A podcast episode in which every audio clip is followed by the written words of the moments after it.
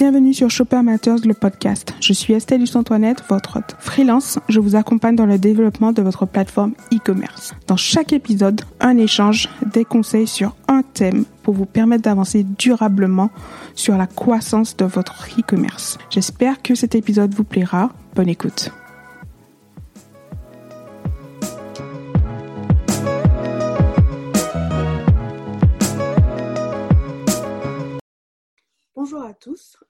Vous allez bien. Aujourd'hui, nouvel épisode où je suis en compagnie de Coralie Roy, experte Pinterest, et nous allons échanger euh, sur euh, le poids de Pinterest dans une stratégie d'acquisition pour le e-commerce. Coralie, je te laisse euh, te présenter. Merci surtout à toi de m'avoir accueilli euh, sur euh, ce podcast. Donc, euh, comme tu l'as dit tout à l'heure, je suis spécialisée dans Pinterest. Quand je me présente, en général, je dis que je suis spécialiste en marketing Pinterest et marketing de contenu, car l'un ne va pas sans l'autre. En tout cas, pas sur la partie organique de Pinterest, puisque moi, je me suis spécialisée surtout sur, sur cette partie organique et pas les ads. Merci. Est-ce que tu peux expliquer euh, aujourd'hui ce que c'est euh, Pinterest? Est-ce que c'est un réseau social? C'est un outil? Euh, Comment on l'utilise aujourd'hui? Oui, eh ben, alors ça c'est une super question parce que justement Pinterest, on pense à tort que c'est un réseau social comme Instagram, Facebook, Twitter, alors qu'en fait sa, sa fonctionnalité, elle va être d'autant plus proche de Google et de son algorithme. Donc Google, on le sait tous, c'est un moteur de recherche un moteur de recherche classique et Pinterest c'est un moteur de recherche visuel. Donc maintenant j'aime bien présenter euh, Pinterest comme un euh, Google amélioré, donc un, Google de l'image. Et euh, pourquoi Pinterest a un intérêt finalement, c'est que justement comme moteur de recherche, en fait ça va booster euh, le trafic euh, sur euh, les contenus qu'on va diffuser dessus. Et il y a vraiment cette idée de long terme, contrairement aux réseaux sociaux. par exemple, un post Instagram, sa durée de vie, ça va être 48 heures, 72 heures, ça peut peut-être aller euh, jusqu'à 4-5 jours maximum, tandis qu'une épingle Pinterest, elle peut avoir une durée de vie euh, qui approche les 3-4 euh, mois, voire plusieurs années si vraiment l'épingle, donc l'image Pinterest, avait été bien référencée au niveau des mots-clés. Très bien qui utilise aujourd'hui Pinterest euh, en Très bonne question. Et justement, Pinterest est peu exploité aujourd'hui, je trouve, par les marketeurs ou par les personnes qui détiennent un e-commerce parce que justement, on a un petit peu une confusion quant aux personnes qui utilisent Pinterest. On pense à tort que Pinterest est euh, utile pour ce qu'on appelle la cible B2C, donc les consommateurs finaux, les consommateurs qui vont euh, chercher des recettes de cuisine, vouloir s'inspirer pour avoir un nouveau style vestimentaire, vouloir s'inspirer pour refaire leur décoration. Et en fait, pour moi, à force de l'utiliser, je vois que Pinterest, il a un intérêt en dehors même de cette cible finale qui est le B2C. C'est peut-être la cible la plus conséquente, mais ça ne veut pas dire que justement, il n'y a pas de place pour d'autres cibles, notamment la cible B2B. Après, euh, je pense que contrairement à LinkedIn, où là, on est vraiment sûr à 100% qu'on va toucher une cible B2B, donc euh, autant... Euh, cibler euh, le PDG euh, du groupe euh, Lafayette ou de gros e-commerce comme ça, de grosses marques comme ça, enfin des, des, B2B comme ça. Là, pour le coup, sur Pinterest, on va peut-être un peu moins toucher ces gros décideurs, si je peux dire ça comme ça, ces grosses marques, ces gros B2B. Mais ça n'empêche qu'on peut toucher une cible B2B de type TPE, PME, euh, les entrepreneurs, les solopreneurs, les, personnes à leur compte. Donc vraiment, je trouve que ce serait euh, dommage de se priver de Pinterest en pensant à tort qu'il n'y a pas la place aussi euh, pour la cible B2B. donc je comprends qu'elle est vouée donc ce que, que ce moteur de recherche visuel.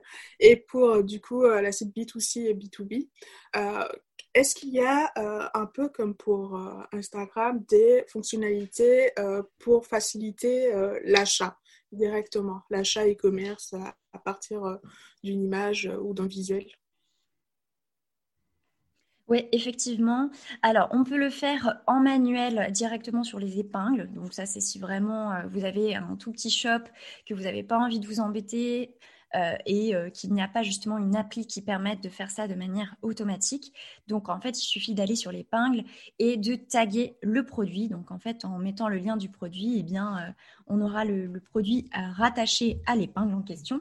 Après, Pinterest essaie vraiment de développer à fond cet aspect social selling. Bon, même si c'est pas un réseau social, mais on va dire que c'est un peu une fonctionnalité appliquée aux autres réseaux sociaux comme Instagram par exemple ou même Facebook. Et euh, justement, ils ont fait un partenariat avec Shopify pour intégrer automatiquement son catalogue de produits. Donc ça, c'est vraiment conseillé aux euh, e-shop ou e-commerce qui ont vraiment beaucoup de produits. Donc là, on ne fait pas euh, à la main, mais voilà, si vous êtes sur Shopify, il, vaut mieux intégrer ce catalogue automatique. Super. Aujourd'hui, nous mettons-nous dans le cas en fait euh, de nouvelles, euh, enfin, nouvel e-commerçants. Comment en fait intégrer Pinterest dans sa stratégie?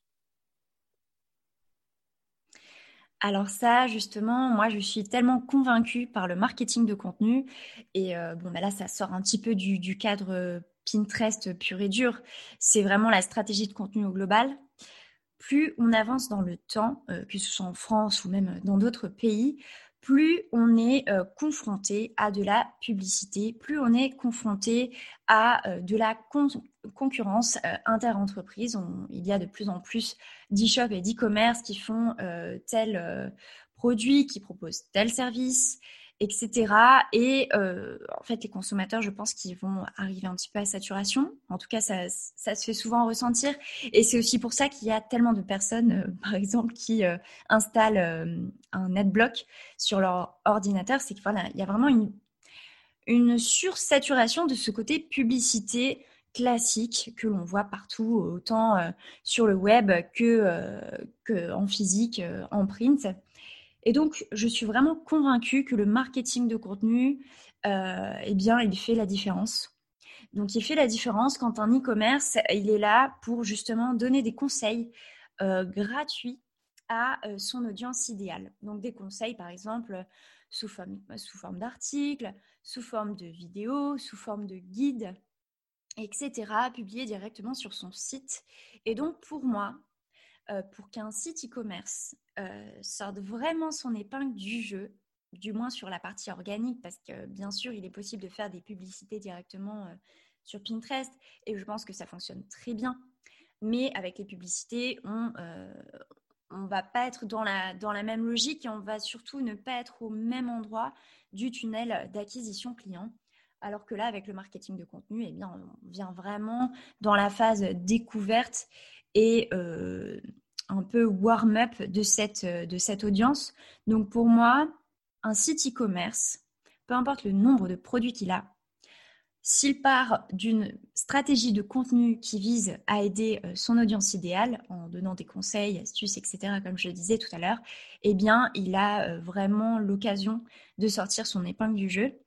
Et euh, là, je vais te citer euh, deux sites. Donc, ce ne sont pas des sites e-commerce, parce que pour moi, un site e-commerce, c'est vraiment un site avec énormément de volume en termes de, produits, de vente, etc. Mais j'ai deux clients donc, qui ont euh, un e-shop. Un e-shop spécialisé en produits pour les cheveux bouclés et un e-shop spécialisé en cosmétiques un petit peu euh, bio euh, issus euh, du terroir marocain. Donc, ce sont des produits principalement qui viennent du Maroc. Et en fait, ces deux clients ont une stratégie de contenu qui, qui est vraiment basée sur ce, ce marketing de contenu-là, cet apport de valeur à leur audience. Et en fait, ils produisent des articles réguliers avec des astuces, des conseils, et pour le coup, sur Pinterest, ils ont énormément de trafic sur ces contenus. Et après, c'est à eux de, euh, de voir comment retenir finalement ces, nouvelles, euh, ces nouvelles personnes qui arrivent sur leur site, parfois qu'ils ne les connaissent pas du tout, donc ils sont vraiment dans la phase découverte. Elles ont besoin d'être convaincues. Après, il y a différentes techniques justement pour euh, faire un petit crochet finalement avec ce qu'on appelle l'acquisition de leads. Donc, ça peut être avec euh, des publicités Facebook en retargeting. Euh, ça peut être le fait de mettre en avant la newsletter, donner envie à ces euh, visiteurs de finalement faire partie de, l'aventure de, la marque en s'inscrivant à la newsletter.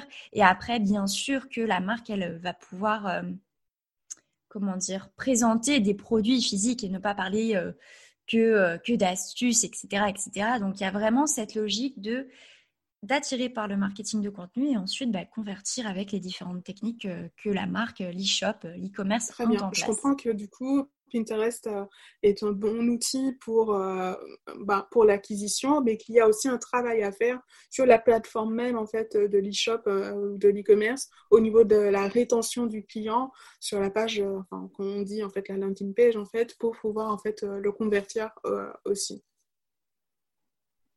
Oui, complètement. Et j'aimerais juste faire un autre petit crochet par rapport à ça.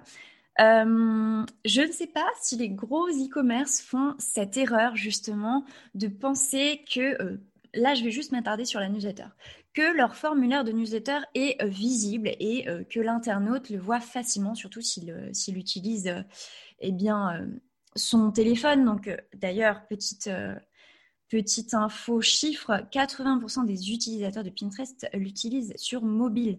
Donc vraiment, euh, ça fait plusieurs années qu'on parle euh, d'utilisation mobile euh, et de changement justement avec la de la 5G de cette façon. Oui, oui, mais en plus complètement. Donc là, les sites il faut vraiment les penser mobiles et justement, ça paraît tout bête de le dire comme ça. On se dit, bah oui, mais ça, c'est un conseil qu'on connaît très bien, qu'on applique déjà peut-être. Mais euh, c'est ça. Il y a encore beaucoup de travail à faire. Euh, l'utilisateur, il n'a pas de temps à perdre. Alors, c'est sûr que si l'info ne lui saute pas aux yeux, eh bien, il va passer à côté. Et je sais que j'ai déjà vu le cas pour plusieurs euh, sites, que ce soit des sites avec du contenu tout simple, euh, des sites qui proposent du marketing de service, des sites qui proposent des produits physiques, etc.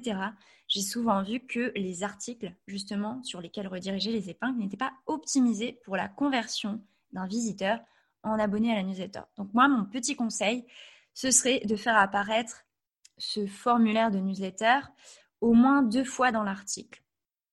Un petit peu après l'introduction de l'article, parce que parfois les gens n'ont n'ont pas tellement de temps, ils vont parcourir euh, le début de l'article puis se dire bon, je n'ai pas vraiment envie de, lire cet article maintenant. Potentiellement, ils pourront s'abonner à la newsletter pour euh, recevoir des astuces euh, et conseils plus tard. Et puis de faire apparaître ce formulaire un peu plus bas dans l'article, justement, dans cette logique de eh bien, l'utilisateur de Pinterest qui est venu sur mon site a fini de lire l'article il a tellement été emballé par la qualité de mon contenu qu'il va s'abonner à la newsletter. Donc euh, vraiment, et puis bon, c'est vrai qu'en marketing, on dit il faut qu'une personne voit sept fois un message pour, euh, pour que voilà, elle, pour que ça ait un impact sur elle. Eh bien, je pense que pour la newsletter, c'est pareil. Il ne faut pas hésiter à la faire apparaître à plusieurs endroits. Euh, merci pour ce, petit tips et, et c'est vrai, je suis d'accord avec toi il faut pouvoir euh, faire rebondir euh, le, visiteur sur une action sur la propre euh, plateforme, que ce soit en fait par l'inscription à la newsletter, mais aussi par l'achat. du coup, quels sont d'autres tips en fait Alors, on est déjà dans les tips, mais peut-être peux-tu nous expliquer les prérequis pour intégrer cette plateforme? C'est-à-dire Aujourd'hui, euh, quand je vais sur mon compte Pinterest, euh, qui est pour l'instant euh, un compte Pinterest, comme je pense comme tout le monde peut l'avoir, où je vais piner en fait des visuels, des recettes, un peu comme tout le monde, ou de la déco, voilà, des choses qui me plaisent, et je vais mettre en place des tableaux, différents tableaux en fonction de différentes thématiques. mais ça, c'est moi en tant que B2C, en fait, personne lambda, grand public et tout. Mais dans ma stratégie en fait e-commerce, euh, quel est l'impact de ces tableaux et de ces visuels? Euh, Enfin, je dis visuel, mais il y a aussi beaucoup de vidéos. Alors ça, c'est euh, super intéressant que tu soulèves ce point. justement, sur Pinterest, il y a vraiment un switch à faire entre une utilisation personnelle de la plateforme et une utilisation Donc c'est sûr qu'en utilisation personnelle, on a tous et toutes des tableaux euh, inspiration déco, euh, recettes, euh, idées de look, etc., etc. Donc ça c'est vraiment le petit côté ouais, le loisir du quotidien, intérêt du quotidien. Après, pour une utilisation professionnelle, il faut se mettre à la place de son audience idéale. Et justement, ça va dépendre finalement de, la thématique de, l'entreprise. Mais il y a un intérêt à se mettre à la place de cette audience idéale pour lui proposer des tableaux en fonction des intérêts qu'elle pourrait avoir.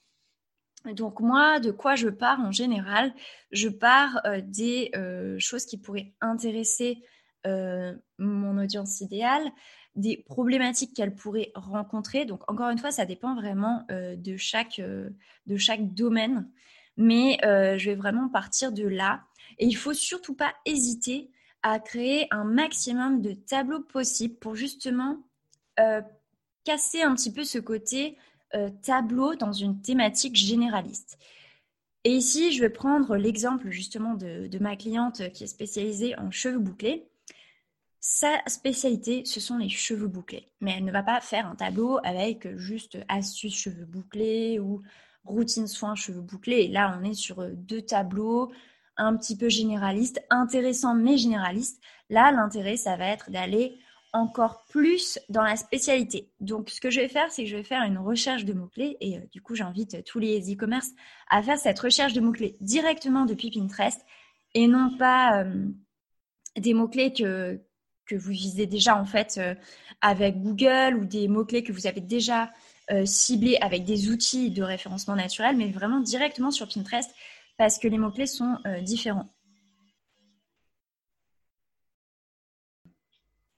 Et donc, pourquoi utiliser directement les mots-clés euh, qui viennent de Pinterest? Parce que justement, les usages sont différents de ceux de Google et euh, les mots-clés, ils pourraient être euh, aussi différents selon le mot-clé visé. Donc, moi, ce que je vous conseille vraiment, c'est si vous partez sur une stratégie Pinterest, si vous voulez vraiment faire de, levier, de Pinterest un levier d'acquisition de trafic, dans ce cas-là, il faut se concentrer sur le SEO directement qui vient de Pinterest.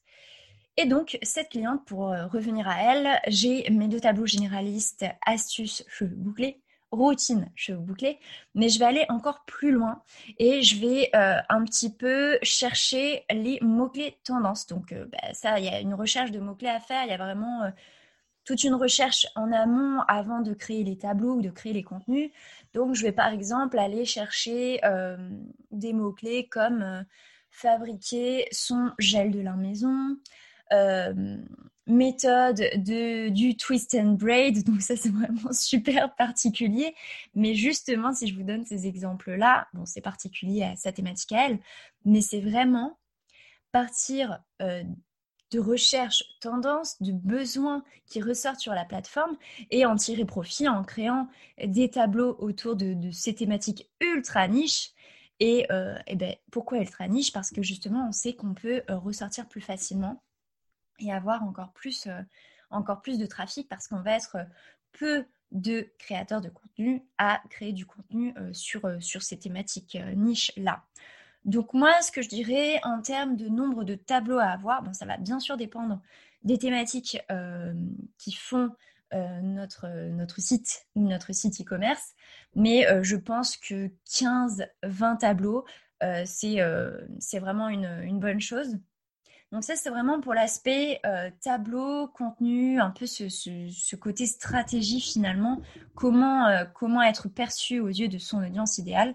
Après, euh, ce qui est très intéressant, enfin ce qui est très important, pardon, pour une utilisation pro de Pinterest, c'est justement de passer en compte pro pour avoir accès à différentes fonctionnalités, avoir accès aux statistiques, avoir fait vérifier son site, parce qu'en compte pro, vous aurez accès aux statistiques, mais ça va être les statistiques globales. Alors qu'en site vérifié, vous aurez les statistiques de vos contenus uniquement. Donc ça, c'est vraiment les, deux choses à faire.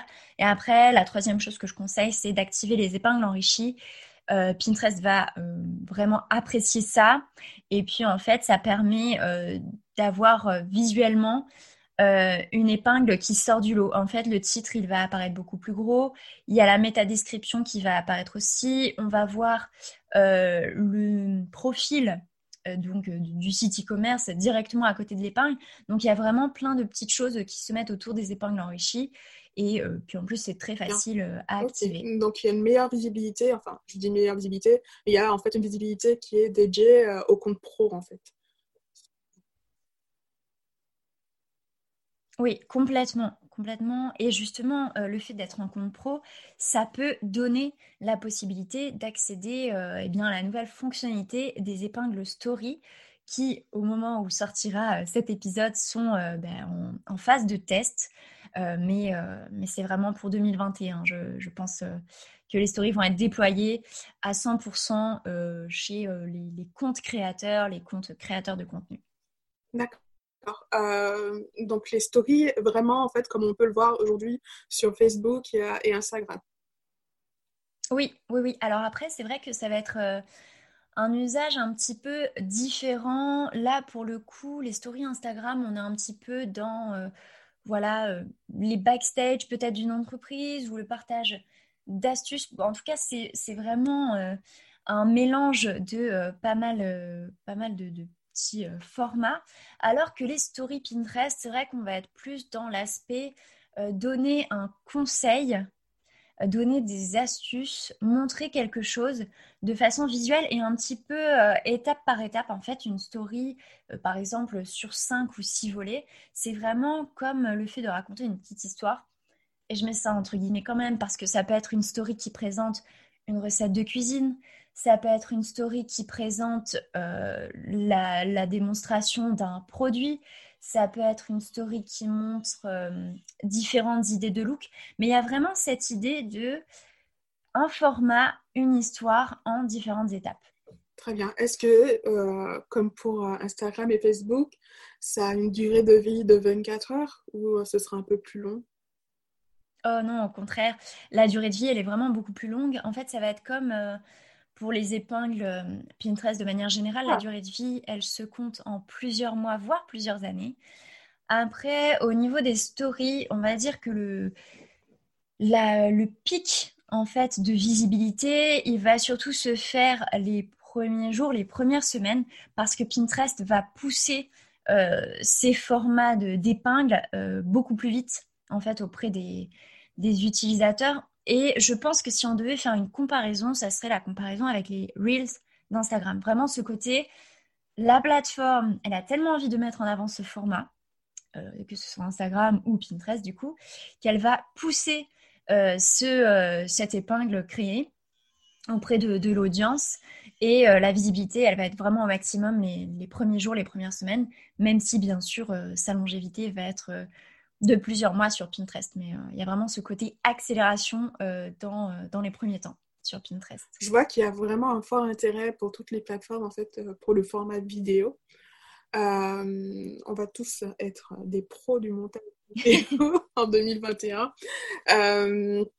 Qu'est-ce que tu recommandes du coup pour un commerçant à ce sujet? Ça va vraiment dépendre de la thématique, mais là encore, ça va s'inscrire dans la stratégie de création de contenu. Donc, euh, bon, si c'est un si c'est un e-commerce qui propose euh, des produits pour les cheveux, eh bien, il peut y avoir euh, des vidéos avec des conseils pour prendre soin de ses cheveux. Si c'est un e-commerce dans le domaine de la mode, eh bien, ça peut être des conseils en termes d'association de, de, vêtements entre eux ou alors de l'inspirationnel au niveau euh, des couleurs, des tendances. Euh, hum, alors d'autres idées d'e-commerce? Euh, si c'était un e-shop, pareil, bon là plutôt sur le côté culture, je pense à la Fnac pour essayer vraiment d'élargir un petit peu, un petit peu les thématiques.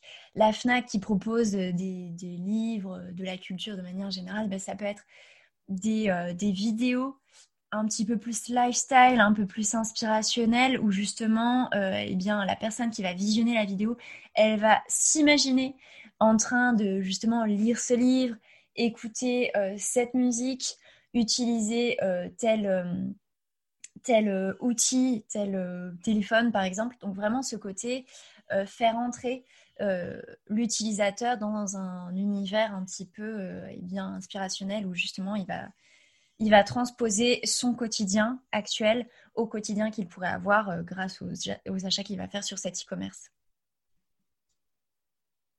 Très bien. Je comprends qu'il y, a, euh, y a vraiment un panachage en fait du type euh, de, de contenu. En fait, il n'y aura pas seulement en fait un contenu textuel ou éditorial avec des visuels. Ici, on, on, essaie vraiment de rentrer en profondeur en fait sur le lifestyle, la fonctionnalité de l'outil par la vidéo et d'avoir aussi ce panachage avec la vidéo et les vidéos de type Reels qui sont un peu plus courtes qu'une vidéo de, de plusieurs minutes mais explicative voilà et on va dire efficace donc, euh, ce sont euh, vraiment différents euh, éléments à intégrer dans sa stratégie de contenu. Tu dirais qu'il faudrait, pour débuter, qu'il faut accorder combien de temps à, à la mise en place, je dirais, juste des prérequis en fait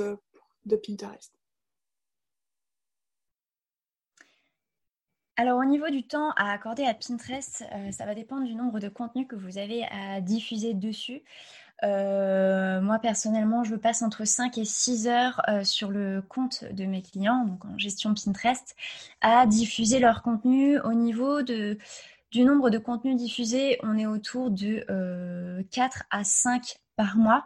Donc c'est sûr que si par exemple vous avez une production de contenu, euh, par exemple sous forme d'articles beaucoup plus intense, 10, 15 articles par mois, il faudra peut-être y passer un petit peu plus de temps. Après, moi, j'utilise un outil qui permet de vraiment gagner énormément de temps dans sa programmation de contenu, c'est l'outil Tailwind. Donc ça, c'est vraiment un, outil dont je ne pourrais pas me passer. Tous mes clients l'ont. Euh, j'ai Tailwind sur mes deux sites également.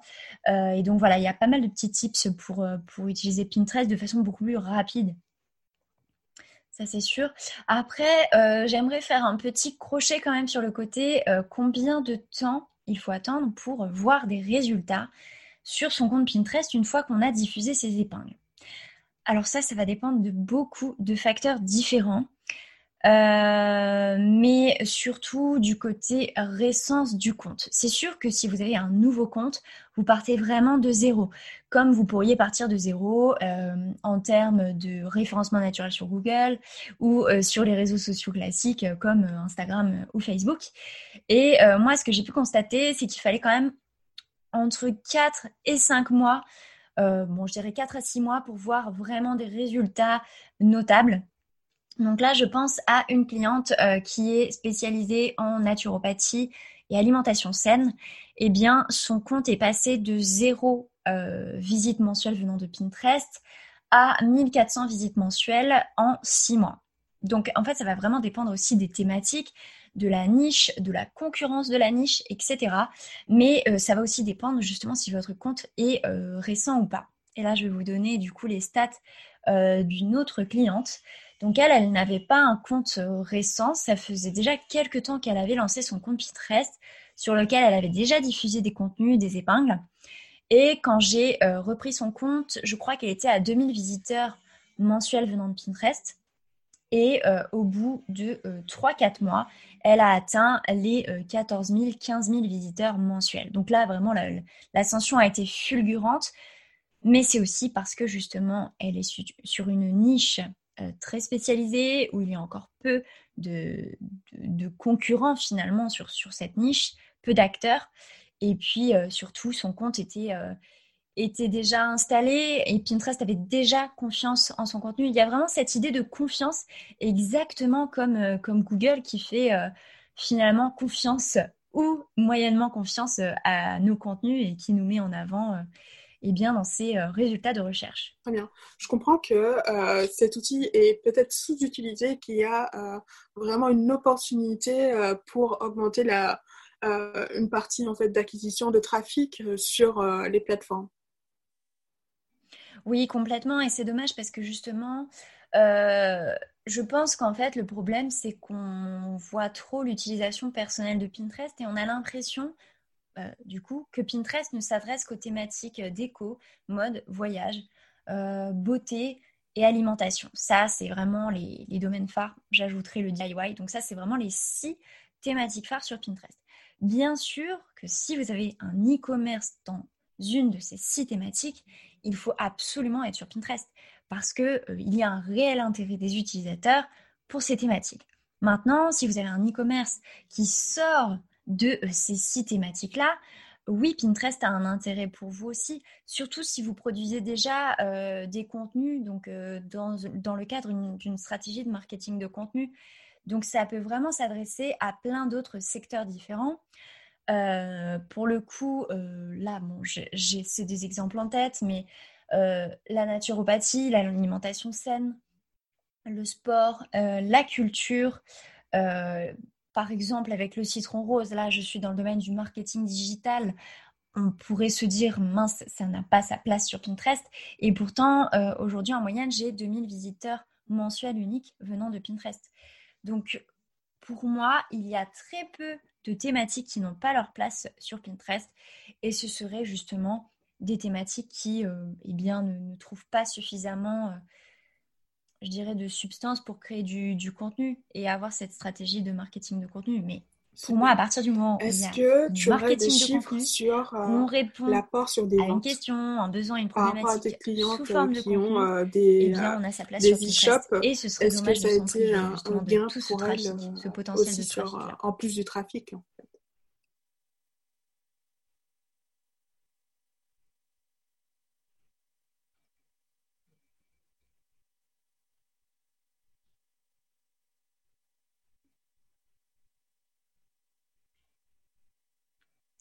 Alors ça, ça va être compliqué de répondre à cette question euh, pour deux raisons.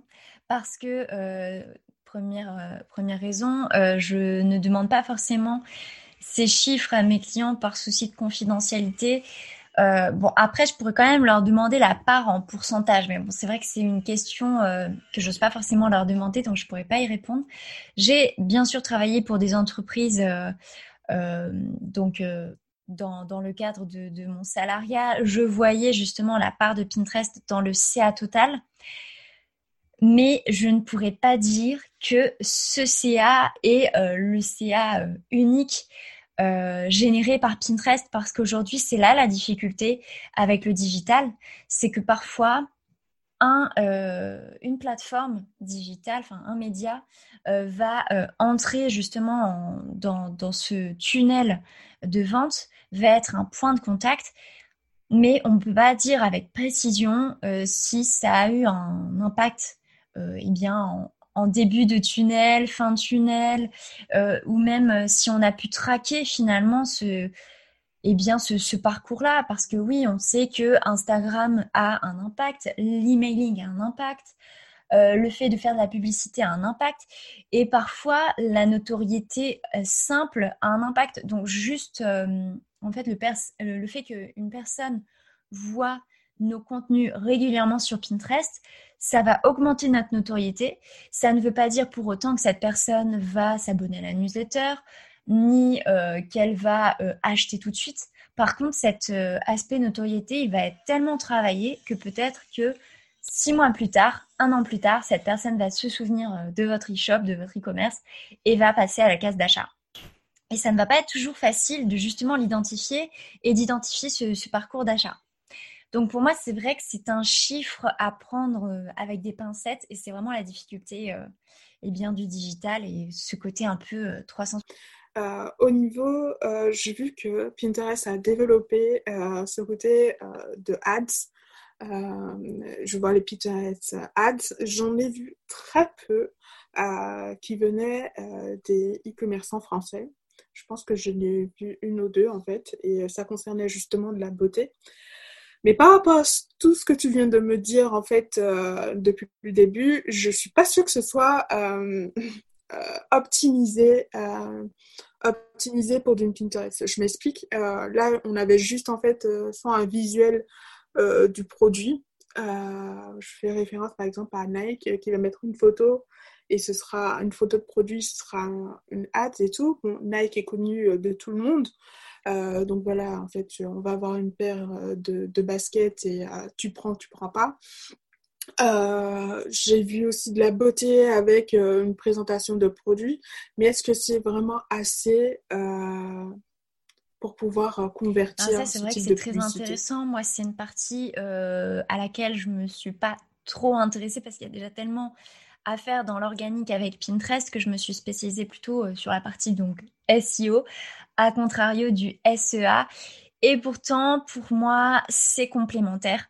En tout cas, il y a un moment où je pense euh, que l'entreprise a envie d'aller vraiment au-delà de ces résultats organiques qui sont soumis à l'algorithme et à notre stratégie de contenu finalement, alors que les ads, pour le coup, en fonction du ciblage qu'on va faire, on pourrait très bien cibler une audience complètement nouvelle, une audience qui n'a pas encore euh, euh, été amenée à voir nos contenus euh, sous forme organique, ou justement une audience qui a besoin de voir un petit peu de publicité en plus des contenus organiques pour influencer sa décision d'achat. Donc pour moi, ça peut être quelque chose de complémentaire et Pinterest a un intérêt euh, dans la partie ads. Les e-commerce ont un, un intérêt dans la partie ads. Après, peut-être que tu n'as pas vu beaucoup d'e-commerçants français encore parce que justement, euh, il y en a peu encore euh, en France, rien que sur la partie organique. Alors, euh, je pense que l'idée de, payer sur, euh, voilà, de payer des, publicités sur une plateforme en laquelle ils ne sont déjà pas convaincus ou justement pas encore intéressés, rien que sur la partie organique, et ben, c'est peut-être aussi pour ça qu'il y a peu d'e-commerce encore. Mais justement, qui dit peu d'e-commerce sur la partie ads, dit coût d'acquisition peu élevé.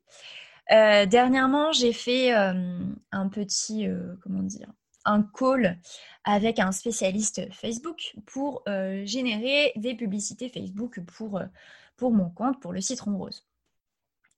Ça n'a rien à voir avec Pinterest, mais c'est vraiment dans la logique d'aller chercher une autre audience qui justement n'a pas été confrontée à mes contenus de façon organique. Et j'ai demandé le coût d'acquisition d'un euh, lead, donc d'une personne qui s'abonne à ma newsletter grâce à la publicité Facebook. Alors, je ne sais plus exactement euh, quel est le, coût d'acquisition et de toute façon, au moment où sortira l'épisode, il va sûrement changer.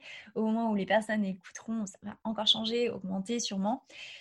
Mais en tout cas, ce que j'ai retenu, c'est que le coût d'acquisition sur Facebook est quand même assez élevé parce que justement, il y a de plus en plus de concurrence, il y a de plus en plus de fatigue publicitaire. Donc voilà, c'est un coût qui est élevé. Sur Pinterest, je crois qu'il est 5 à 6 fois moins élevé.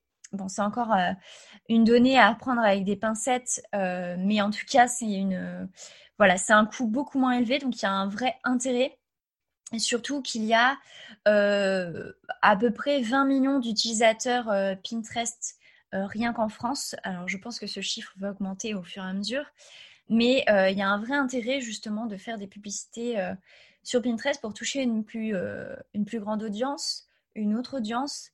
Et, euh, et voilà, c'est vraiment, pour moi, c'est vraiment compatible avec le fait d'utiliser Pinterest de façon, euh, de façon organique. Après, j'ai quand même entendu des échos par rapport à ça. C'est qu'il fallait quand même mettre un petit budget sur Pinterest pour voir une vraie différence. Et il suffit pas forcément de mettre quelques centaines d'euros par mois dans ces Pinterest ads pour voir une vraie différence monter un petit peu plus le budget. Et d'ailleurs, est-ce que, comme pour euh, Instagram et Facebook, euh, enfin surtout à partir de Facebook, il faut rajouter un pixel euh, sur sa plateforme e-commerce pour Pinterest? Oui, complètement. exactement pour comme, enfin, comme pour Facebook, il faut installer le pixel Pinterest sur son site. Et en fait, plus vous l'aurez installé tôt, plus Pinterest aura de données à exploiter. Donc vraiment, il faut installer ce pixel aux prémices même de cette stratégie de, publicité ou même la stratégie organique, tout simplement. Ça ne coûte rien d'installer le pixel.